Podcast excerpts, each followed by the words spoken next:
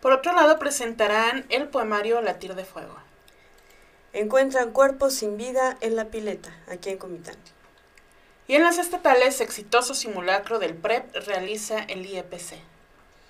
Joven intenta quitarse la vida. En las nacionales, Andrés Manuel inaugura oficialmente el Aeropuerto Internacional Felipe Ángeles. A 35 mil pies de altura, pasajeros realizan meeting en primer vuelo al AIFA. Sale a Villahermosa el primer vuelo desde el AIFA. De tribunales, el caso de Scherer contra Sánchez Cordero y Hertz, dice Andrés Manuel López Obrador. Estas son las noticias y vamos a empezar. A nivel regional, pues les vamos a comentar, estuvimos con usted llevándole de primera mano eh, toda la información que estaba ocurriendo desde el sábado. Este fin de semana fue bastante intenso aquí en la ciudad de Comitán de Domínguez, Chiapas, porque la central de Abasto se generó, se generó un fuego eh, dentro de la central de Abasto en varios locales. Ya sabemos que fueron 35 locales en total, gracias a la información, porque el peritaje no ha salido oficialmente. Bueno, sí, ya el señor Fox, el, el, presidente municipal de Comitán, ya dio este, un informe a través de sus redes sociales con respecto a lo que aconteció este fin de semana. Todavía se desconoce el origen del fuego y eso es todavía lo que no se hace público, pero eh, se tiene entendido que el día de hoy iban a terminar con el peritaje los expertos para determinar cuál fue el origen. Y pues bueno, ustedes vieron cómo las llamas alcanzaron hasta 10 metros de altura. A la coordinación de o a la Secretaría Municipal de Protección, Civil. le estaba tomando bastante trabajo eh, controlar las llamas porque el fuego estaba bastante fuerte, pero afortunadamente la gente se, se solidarizó. Ah, la verdad es que fue increíble, empezamos a grabar, a mí me tocó, porque fue simultáneo también el que estuvimos llevándole la información de primera mano, eh, yo caminé sobre el bulevar desde este lado eh, donde está el semáforo frente al edificio de seguridad pública, en donde empezamos a mover hasta los vehículos para que dejaran pasar las pipas que llevaban agua, que son de empresas particulares, nuestro reconocimiento por esa eh, solidaridad que demostraron, se enteraron o no sé, porque ahorita les voy a decir cuál fue mi, mi análisis más adelante. Eh, caminando eh, me encuentro en Abarrote San Luis a los policías municipales cargando los extintores de Abarrote San Luis. Fueron 12 los que ellos prestaron para poder también sofocar el, incendio. Eh, seguíamos caminando y como había grupos de voluntarios llevando también agua porque ustedes saben que estar debajo de ese calor intenso, bajo estos trajes que son bastante fuertes, ¿no? Para evitar eh, alguna quemadura, pues genera muchísimo calor y eso provoca deshidratación, entonces también llevar un agua las personas, eh, irnos acercando y ver cómo el fuego, las llamas eran inmensas. A mí me tocó de este lado, a ti te tocó del otro lado. Yo estaba del lado de eh, un costado de Ahorrera, y pude ver cómo se estaban organizando los y las locatarias de la central de abastos en algún punto en la desesperación porque no se veía que bajara la intensidad del fuego. Eh, buscaban eh, reventar los cercos de contención que tenía ya la policía municipal para evitar accidentes, pero antes de todo eso, la gente había podido entrar a la central antes de que se expandiera más el fuego a retirar sus productos, sus mercancías para evitar que se les quemara. Sin embargo, en algún momento el fuego alcanzó alguna, algún local con triques y con cohetes, entonces hubo explosiones pequeñas que eh, provocaron que la gente fuera retirada de las inmediaciones del edificio y entonces se acordonó hasta la décima calle, allá a un costado de Ahorrera, la gente se estaba organizando, querían volver a entrar. Sin embargo, pasó algo. Sale este chico, mm, Pablo Calderón, creo, se apellida Calderón. Sale con el equipo de protección civil, salen a buscar sobre el bulevar, ahí enfrente de Ban Norte, porque no tenían linternas, no tenían cizallas, no tenían marros para poder romper los, los, locales, Que, estaban ardiendo por dentro. Se estaban ardiendo por, por dentro y necesitaban entrar a pagar. Entonces, como que eso cambió el chip ya estaba el grupo de gente en esta parte donde estaba el señor Fox, querían entrar a la fuerza al cerco y entonces eso cambió el chip y se empezaron a organizar justamente para traer lámparas y sayas, marros y a partir de ahí empezaron a traer el agua, los vasos y se empezó a ver como que era la forma de apoyar, porque la gente quería entrar a tirar el agua.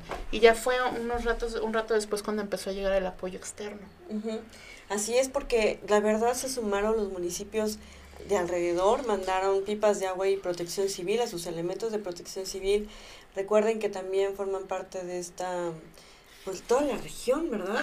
se, ha visto a unos presidentes muy unidos porque se ven cada lunes en estas mesas, de, seguridad. Y entonces respondieron bastante rápido la Trinitaria, las Margaritas Simol, eh, la Independencia, eh, las Rosas. San Cristóbal. San Cristóbal. Increíble. Y entonces tienen, tenemos, déjenme decirles, a un secretario de Protección Civil Municipal que sabe muchísimo de protección civil. Eh, yo a él lo conozco ya de algunos años, al teniente David Jacob, para mí es extraordinario porque cuando lo vi, eh, pues, bueno, es David Jacob, sabemos que, que lo va a lograr, pero cuando lo vimos y tuvimos la oportunidad de entrevistarlo, fue extraordinario cómo él coordinó todo, todo cómo fue, por cuánto tiempo para evitar que se sofocaran tanto los equipos de voluntarios como los elementos de protección civil, cómo estaban las, las ambulancias también eh, bien coordinadas, midiéndoles, tomándoles el oxígeno, ¿no? Eh, Estaban entrando los relevos, Lupita. Y aquí cabe mucho agradecer la participación, el apoyo de los grupos voluntarios CARCH 10, CARCH 5, el, la Comisión Nacional de Emergencias, la Cruz Roja y aparte grupos ciudadanos que se organizaron ahí mismo para poder entrar y apoyar para apagar el incendio. De verdad, mi admiración y mi respeto por, y agradecimiento, evidentemente, porque de no haber contado con tanto personal, Lupita, no sé de qué estuviéramos hablando hoy. Tal vez de un gran desastre, ¿no?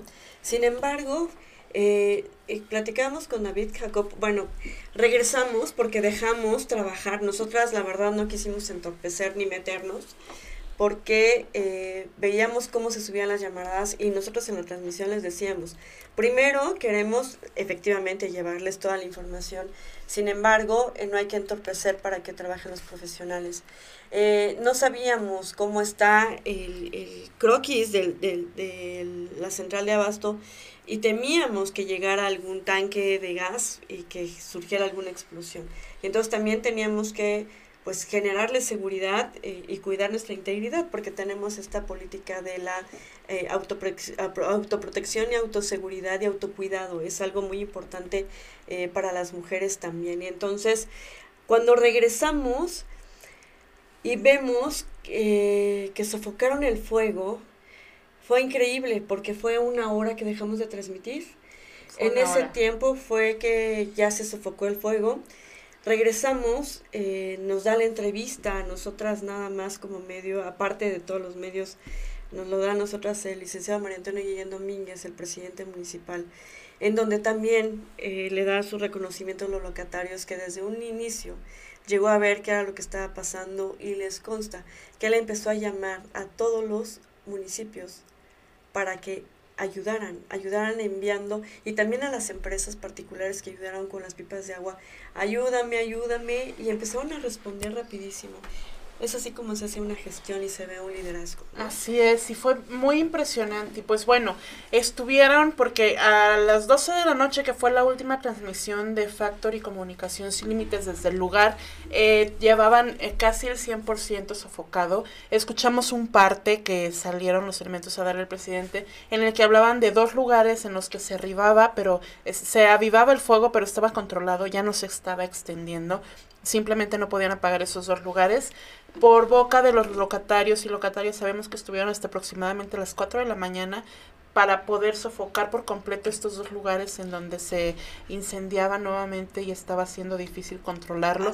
También ahí cabe resaltar el trabajo que hicieron el que hizo el personal de eh, alumbrado, público.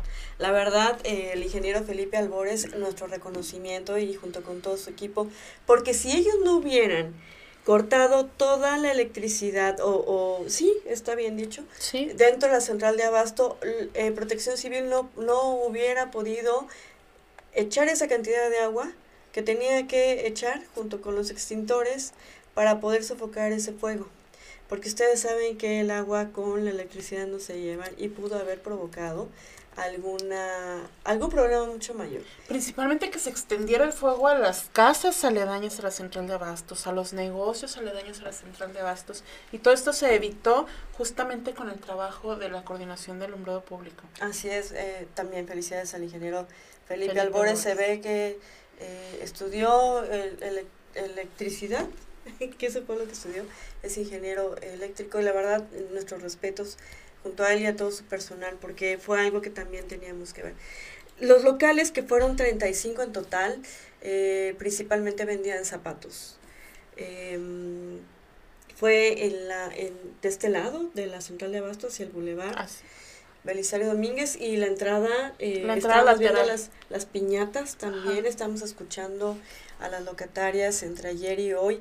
Tuvimos la oportunidad ayer, pues nos apersonamos, Rose y yo, eh, fuimos buscando en qué entrada nos iban a dejar entrar. Sabíamos que el, que el presidente estaba dentro, pero queríamos ver la oportunidad de la que nos dejaran entrar respetuosamente. La verdad no queríamos entorpecer absolutamente nada con el respeto que se merece proyección y comunicación social para que den la comunicación como a ellos este pues más le fluya o mejor les convenga en cuestión de, de tiempos no y de momentos em, del otro lado, de, de, del, del lado de la entrada del estacionamiento principal de la central de abasto, donde están las grandes bodegas de naranja, ahí estuvimos casi tres horas o más. Más, yo creo que esperando, Y vimos la solidaridad, porque estaban los policías, llegaban los locatarios, pedían permiso para entrar a ver cómo estaba su local. Había personas que preguntaban que por qué no había paso, todavía no se enteraban qué era lo que había pasado dentro de la de la central de abasto, nosotras ahí informándoles. Pero ver a las personas que les llevaban fruta y luego comida, y nosotras con la baba, porque tampoco habíamos comido. La verdad es que y, ver también un yogurt. Nos regalaron un yogurt. Sí, ver también el sufrimiento de la gente que tenían que ir sacando sus cosas. Por ahí tenemos algunas imágenes que pueden estar viendo en estos momentos. Llegó a la gente cargando eh, las piezas de carne, las frutas, las verduras, sacando todo lo que es perecedero del interior de la, de la central de bastos, porque esa fue la instrucción ayer. No hubo trabajos de limpieza en domingo, sin embargo, hubo trabajos de extracción de eh, productos que sean perecederos para que no se apeste, para que no se vuelva un foco de infección al interior de la central de abastos. Y por ahí nos encontramos con Rosalba Pinto, que nos decía que una de las peticiones que hacían al presidente municipal es habilitar una, una sede alternativa para que puedan vender sus productos, que no se echen a perder, porque si bien la mayoría de los locatarios no tuvieron pérdidas materiales en el incendio, si continuaban sin vender los productos que se, que se echaran a perder, pues iban a ser una gran pérdida patrimonial para ellos y ellas. Así es. Y bueno, ahí también le mandó un comunicado Rosalba Pinto al presidente municipal, se lo hicimos llegar por supuesto, en el que pide la intervención de eh, la EFC, de la CFE, perdón, de la Comisión Federal de Electricidad, para que pongan orden precisamente en la central de abasto para la instalación eléctrica.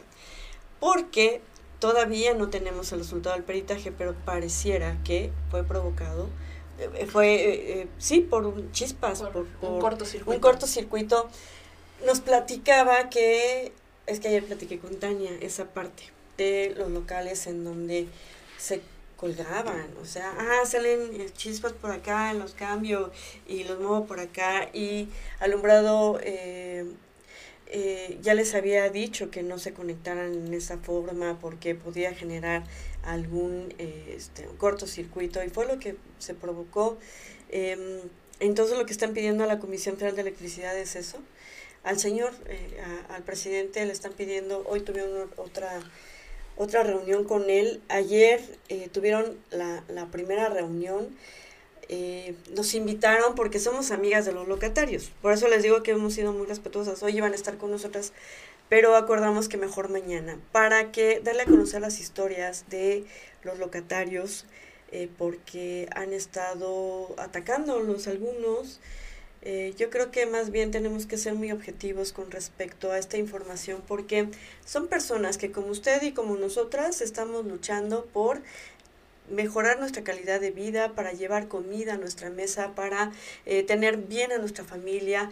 Y ellos están trabajando también para mantener a su familia, eh, para pagar los estudios, para llevarse un plato a la mesa. Y entonces a ti te tocó, Rose, eh, entrar a a la reunión que tuvo que tuvo el presidente estuvo con locatarios y locatarios que no resultaron directamente afectados por las llamas en el incendio, sin embargo, pues que están preocupados por sus productos y por el tiempo que va a estar cerrada la central de abastos. El presidente hizo varios compromisos que son muy importantes de rescatar, entre ellos pues hacer toda una remodelación de la central de abastos. Ya no se habló de esto del segundo piso, no, no, no. Habló de mejorar las condiciones que tiene el edificio actual de la central de abastos de entrada con la cuestión de la electricidad y para ello dijo que había pedido apoyo a la Comisión Federal de Electricidad, sin embargo viene personal desde Oaxaca y esta reunión tiene, esta semana tiene reunión con ellos para ver cuál va a ser el plan para que todas los locatarias y locatarios tengan su propio medidor y que se mejore la instalación eléctrica, que se tire cableado nuevo, por el momento, justo hoy estuvieron sin luz, mañana van a estar sin luz y van a estar trabajando sin luz en la central de abastos el tiempo que sea necesario para evitar que haya más incidentes porque queda claro que lo que está mal es la instalación eléctrica. Dijo que van a empezar a trabajar con todo, electricidad, drenaje, agua. Eh, incluso habló hasta de cambiar el piso de la central de abasto. Entonces, ¿cómo lo va a hacer? Va a hacerlo por secciones. Va a empezar con la sección que está dañada ahorita por las llamas, van a levantar, van a limpiar y van a mejorar esa parte. Una vez que estén ellos, estos locales ya listos, regresan los locatarios a trabajar y van con la siguiente, un bloque completo ¿Cómo lo va a hacer? Van a habilitar una carpa en el estacionamiento y en esa carpa van a estar vendiendo el grupo de personas que tengan que salir de sus locales para hacer las mejoras. Entonces lo van a hacer de manera continua. Su plan es que en seis u ocho meses ya esté rehabilitado todo el mercado. Como es un relevos, ¿no? Sí, relevos. Así es. Es un plan bien ambicioso, pero no suena descabellado. no está afectando a nadie. Imagínate, piso nuevo, caminar en la central eh, se va a ver otra imagen, se va a ver limpio, bien la instalación, a ver, yo creo que tenemos que ser ya ciudadanos responsables con respecto a eso. Claro. Tener muy, muy, muy bien la instalación eléctrica, que cada local tenga su medidor, o no sé cómo vaya a funcionar con la tarjetita o no sé, ¿no? Él habló de esto, o sea, porque también algunos locatarios decían anoche que principalmente los que los que venden carne es un bloque completo que tienen sus medidores propios. ¿Qué sucede? Que otros locatarios se cuelgan de sus medidores, entonces a ellos les incrementa evidentemente el pago, pero también sobrecargan las instalaciones eso Fue lo que pasó. Entonces, eso fue lo que sucedió. Ahora lo que van a hacer es que cada local tenga su propio medidor y que sean responsables de pagar su de pagar su luz, pero que también tengan sus medidas de protección y hacer todo su plan de protección civil al interior, que tengan su extintor en buenas condiciones, siempre cargado. Y que sepan qué hacer. Que sepan que estén bien capacitados. Exactamente. Y ahí surgió algo muy bonito, cómo la solidaridad se sigue dando. Y es que, bueno, los, algunos de los más afectados son evidentemente quienes venden carne, ¿Por qué? Porque pues los cárnicos se tienen que refrigerar, trabajan con sierras para cortar, eh, los molinos para la carne molida. Entonces por ahí salió un locatario que dijo, yo tengo una planta de gasolina. Si usamos esta planta, habilitamos un, una carpa en el estacionamiento para que lleguen los que quieran moler y cortar. Yo les presto la planta y instalemos. Entonces ya ahí, eh, hoy iban a tener una reunión con los de cárnicos para ver cómo van a hacer para que no se eche a perder el producto, que esté disponible para la ciudadanía, pero que no tengan que estar utilizando luz, porque la central de abasto va a estar sin luz durante un buen tiempo, tiempo mientras se rehabilita. Entonces, creo que son de los acuerdos más importantes. La gente agradeció la intervención de protección civil, la intervención de las y los voluntarios y la intervención del alumbrado público, porque también dijeron que CFE no quiere entrar a la central de abastos no quiso entrar, que siempre están con el miedo de que los vayan a amarrar. Y esta era una cosa que siempre mm, eh, resaltan cada que les entrevistamos. Es una leyenda urbana. Es una leyenda urbana, pero es porque alrededor de la central de abasto hay organizaciones. Ellos dicen, nosotros no somos organizaciones. Si queremos que entren, pues es para que hagan su chamba, no para amarrarles. Ellos ¿no? son locatarios. Son locatarios. oficiales. Vamos a ver, vamos a dar seguimiento y el día de mañana van a estar, van a empezar a llegar con nosotras a platicarnos cuáles son sus historias de vida, para que también nosotros seamos conscientes, porque hay que consumir lo local, hay que consumir lo que nuestra central de abasto nos lleva, eh, que bueno, hay que repensar si si, está bien ahí ubicado o hay que buscar hay que buscar un espacio adicional. Ya le tocará a la autoridad municipal determinar eso. Y convencer. Así es. Hacer política diría Totalmente. Y bueno, pues sigamos. Bueno, y cambiando de tema radicalmente, eh, el próximo viernes van a presentar el poemario Latir de Fuego de la escritora Marva y Altúzar. Este, a la invitación, a la presentación de este libro invitan Pan de mi Amor y la Casa de los Cortes. Y la presentación se va a llevar a cabo ahí, en la Casa de los Cortes. Van a presentar eh, Alejandra Laguna y se me olvidó el nombre de este señor. Mario Escobar. y Mario Escobar van a presentar este libro. Les invitamos a las 7 de la noche. No se lo pierdan. Don Mario Escobar, por favor, para ti. Ah. Saludos, don Mario. Y bueno, fíjate que eh, lamentablemente al otro día, después de lo que pasó en la central de Abasto, se encontró el cuerpo sin vida de una mujer al interior de un lote baldío en el barrio de La Pileta. Las autoridades todavía no nos han dado el reporte. Se encontraban realizando los peritajes el día de ayer en la mañana correspondientes, ya que, según información preliminar, el cuerpo presentaba señales de violencia y de confirmarse estaría ante la tercera muerte violenta de mujeres en este año en el municipio de Comitán. Así es. Y bueno, cambiando de tema en las estatales, este domingo 20 de marzo el Instituto de Elecciones y Participación Ciudadana, IEPC, llevó a cabo el segundo simulacro del programa de resultados electorales preliminares PREP previsto en los lineamientos de reglamento de elecciones para supervisar el óptimo funcionamiento de cada una de las fases del proceso técnico operativo, tomando en cuenta que el sistema de información personal, operativo, infraestructura y servicios tecnológicos funcionaran para las elecciones extraordinarias de integrantes de ayuntamientos que se llevarán a cabo el próximo 3 de abril en los municipios del Parral, Honduras de la Sierra, frontera con Malape, Emiliano Zapata, Siltepec y Venustiano Carranza.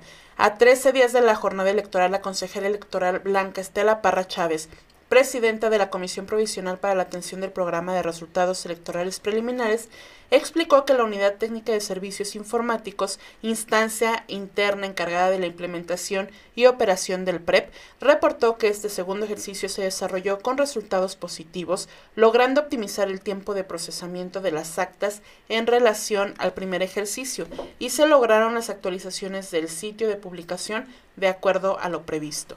Para Chávez destacó la correcta aplicación del plan de contingencia establecido para prevenir posibles eventualidades como condiciones climáticas o cortes de electricidad, por su parte, el consejero presidente Osvaldo Chacón Rojas dijo que para este segundo simulacro se logró nuevamente una captura de 246 actas electorales, lo equivalente al 100% de las mismas. Agregó que el IEPC está listo para el día de la jornada electoral con un PREP confiable que coadyuvará en dotar de credibilidad a este proceso para que la ciudadanía pueda votar en libertad y con la certeza de que su sufragio será respetado. Y bueno, la tarde de este lunes, una joven de 15 años de edad se intentó ahorcar en su domicilio en la privada Agua Marina, en la capital del estado de Chiapas. Al lugar acudieron elementos policíacos al auxilio de la menor de edad que eh, lleva por nombre Elizabeth N., ya que sus familiares habían llamado al centro de comando C5 informando que la joven intentó ahorcarse. Paramédicos del cuerpo de bomberos llegaron al domicilio y valoraron a la joven que por fortuna no presentó ninguna lesión en el cuello, por lo que quedó a resguardo de sus familiares. Hacemos un llamado también a las autoridades porque todo lo que ha pasado después de la pandemia, pues ha detonado una serie de eh, enfermedades que ahorita ya, que son mentales, que ahorita ya están definidas o reconocidas por la sociedad como enfermedades, la ansiedad, la depresión. Eh, tenemos que cuidar la salud mental de, de, de nuestros jóvenes, hay que trabajar mucho en la prevención. Así es. Y cambiando de tema, en las nacionales el presidente encabezó la ceremonia de entrega-recepción del aeropuerto Santa Lucía a más de dos años que inició su construcción. El presidente Andrés Manuel López Obrador inauguró oficialmente el Aeropuerto Internacional Felipe Ángeles en la base aérea Santa Lucía, en el municipio de Zumpango, Estado de México. A más de dos años de que inició su construcción, el presidente firmó como testigo de honor el acta de entrega de las instalaciones del nuevo aeropuerto, previamente firmada por el director general de la IFA y el titular de la Sedena. Posteriormente, develó una placa de entrega-recepción e inició operaciones de la nueva terminal aérea. Los trabajos del Aeropuerto Internacional Felipe Ángeles iniciaron el 17 de octubre del 2019 y estuvieron a cargo de la Secretaría de la Defensa Nacional. En su primer día de operaciones, el AIFA tiene programados ocho vuelos comerciales, de los cuales el primero salió de la terminal aérea a las 7 de la mañana con 20 minutos de retraso. El primer vuelo fue un avión AM-890 operado por Aeroméxico, el cual se dirige a Villahermosa, Tabasco. Como parte de la celebración se llevó a cabo el tradicional baño del avión. Y bueno, a mí me toca dar la nota de color porque los pasajeros del primer vuelo que llegaría al AIFA refrendaron su apoyo al megaproyecto del presidente López Obrador. A 35 mil pies de altura, el vuelo 3280 de Viva Aerobús, el primero en aterrizar en la pista del Aeropuerto Internacional Felipe Ángeles, AIFA, se convirtió en un templete para respaldar al presidente Andrés Manuel López Obrador previa a su cuarta cita con las urnas por la consulta de revocación de mandato al grito de sí, sí, sí, sí se pudo, de es un honor estar con Obrador y vivas para la 4T, los pasajeros del vuelo inaugural dejaron sentir su apoyo al proyecto federal. De entre todos los animados pasajeros destacaba el el asiento 8C Mario Delgado, dirigente nacional de Morena, quien no solo fue el centro de atención por las fotos y videos que grabó, también fue el maestro de ceremonias el encargado de asusar las loas a la 4T. Desde la llegada al stand de salidas de Viva Aerobús del Aeropuerto Internacional de Guadalajara, la festividad se sentía. En su pantalla presumían vuelo inaugural al Aeropuerto Internacional Felipe Ángeles y decoraron con globos de color de la empresa el pasillo para la documentación de pasajeros. Luz América Benítez, proveniente de Ojo de Agua en el Estado de México, fue beneficiaria de su hija, quien le compró un lugar en el vuelo y pasar hacia la historia como una de las primeras pasajeras en el pisar de la terminal. Benítez, que pasó el fin de semana en la Perla Tapatía, literalmente estaría en las manos de su hija, pues esta se desempeña como controladora de la torre de control. Estoy muy orgullosa de ser parte de esta historia. Sé que ese aeropuerto tiene lo último en tecnología y fue una gran obra de nuestro presidente que impulsará tanto al Estado de México como a Hidalgo, dijo. La puerta 37D fue la encargada de juntar a los privilegiados pasajeros mexicanos que llegaron desde otros países y puntos de la nación para hacer historia. Y por otro lado, también en el mismo tema de la IFA, en el primer día de operaciones, eh, Aeroméxico realizó a las 6.30 horas el vuelo inicial desde esa terminal, el AM890, con destino a Villahermosa, Tabasco, con un equipo Embraer 190. La aerolínea señaló que como parte de la celebración de este icónico momento, al despegue se realizó el tradicional baño del avión. Las operaciones de, Aeroméxico en el AIFA consistirán en 14 vuelos semanales hacia las ciudades de Mérida y Villahermosa, que se suman a la oferta para estos destinos desde el Aeropuerto Internacional de la Ciudad de México. Añadió que en concordancia con el plan de negocio que Aeroméxico mantiene para los próximos años, la compañía seguirá trabajando para mantener su posición como aerolínea, como la aerolínea que ofrece la mayor conectividad al interior del país y en las principales ciudades alrededor del mundo. En este sentido, apuntó el AIFA, representa una oportunidad para la aerolínea Bandera de México seguir ofreciendo a sus clientes más opciones desde y hacia el centro del país. Aeroméxico agregó que vuela con un nuevo aire y en esta etapa inicial con una red de conectividad compuesta por 86 rutas nacionales e internacionales, más de 460 vuelos diarios y los más estrictos protocolos de seguridad, salud e higiene. Y bueno, también en la mañanera de hoy, que fue eh, ahí en el AIFA ante las acusaciones del ex consejero jurídico de la Presidencia de la República, Julio Scherer, en contra de la ex secretaria de Gobernación, Olga Sánchez Cordero, y el fiscal general de la República, Alejandro Hertz Manero, el presidente Andrés Manuel López Obrador dijo que es un asunto relacionado con tribunales y no desea meterse en el asunto. En la conferencia de prensa matutina realizada el día de hoy en el aeropuerto, el cual, se, el cual fue inaugurado hoy en la mañana, el mandatario dijo, eso tiene que ver con tribunales, con Ministerio Público, con juzgados y nosotros no vamos a meternos a esas diferencias. No queremos participar en eso. Nosotros, agregó, estamos dedicados en tiempo y alma a la transformación de México. Nos importa todo el pueblo de México, todo el pueblo y en especial los pobres y eso es la transformación, que podamos vivir en una sociedad mejor y a eso me dedico todo el tiempo, expresó. No podemos evitar que haya diferencias, distintos puntos de vista, que haya confrontación política, escándalos y sensacionalismo en los medios. La vida es así. Además, dijo, la condición humana es así, no debemos sorprendernos. Sin embargo, subrayó, el presidente está ocupado en otros asuntos y tengo yo que priorizar. Me importa mucho el aeropuerto, esto me importa mucho que no falten las pensiones a adultos mayores, me importa mucho el que terminemos de vacunar a todo el pueblo de México, las vacunas para proteger de COVID, me importa mucho el que no se desprecie el, el deprecia el peso. Ahora con la guerra, con la invasión de Rusia a Ucrania, me importa el que no aumente el precio de la gasolina, el diésel, el gas, que no haya carestía, que mejoren los salarios de los trabajadores, que haya empleos, la tranquilidad y la paz. De esta forma insistió en que tengo muchas cosas que atender, dijo, y pues omitió eh, relacionarse en este asunto de Julio Scherer contra Olga Sánchez y, y pues Hertz Manero.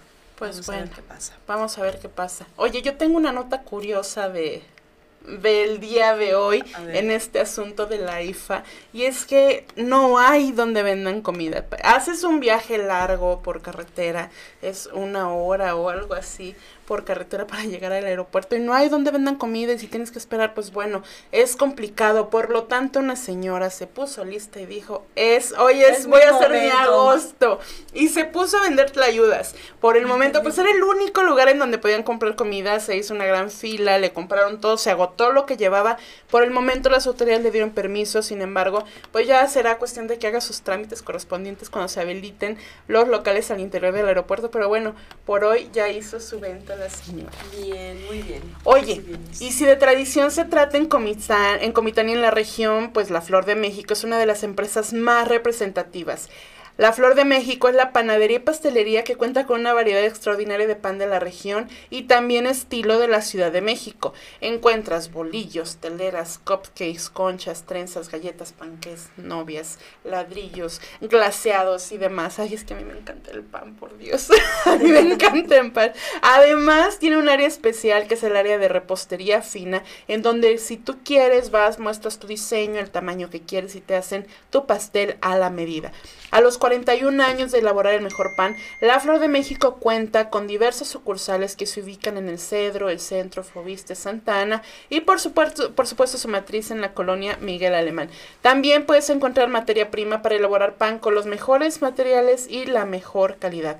La Flor de México, visítala por Facebook en La Flor de México Panadería y Pastelería. Llama al 963 632 1510 o vía WhatsApp al 963-178-6118. La Flor de México, pan de calidad para tu familia. Ah, eso, delicioso. Pues muy bien, muchísimas gracias a la Flor de México, ya que gracias a ella estamos aquí ante ustedes. Y bueno, nos escuchamos y nos vemos el día de mañana, Ros, porque el día de hoy ya vimos y escuchamos. ¿Quién dice qué? Hasta mañana. Hasta mañana.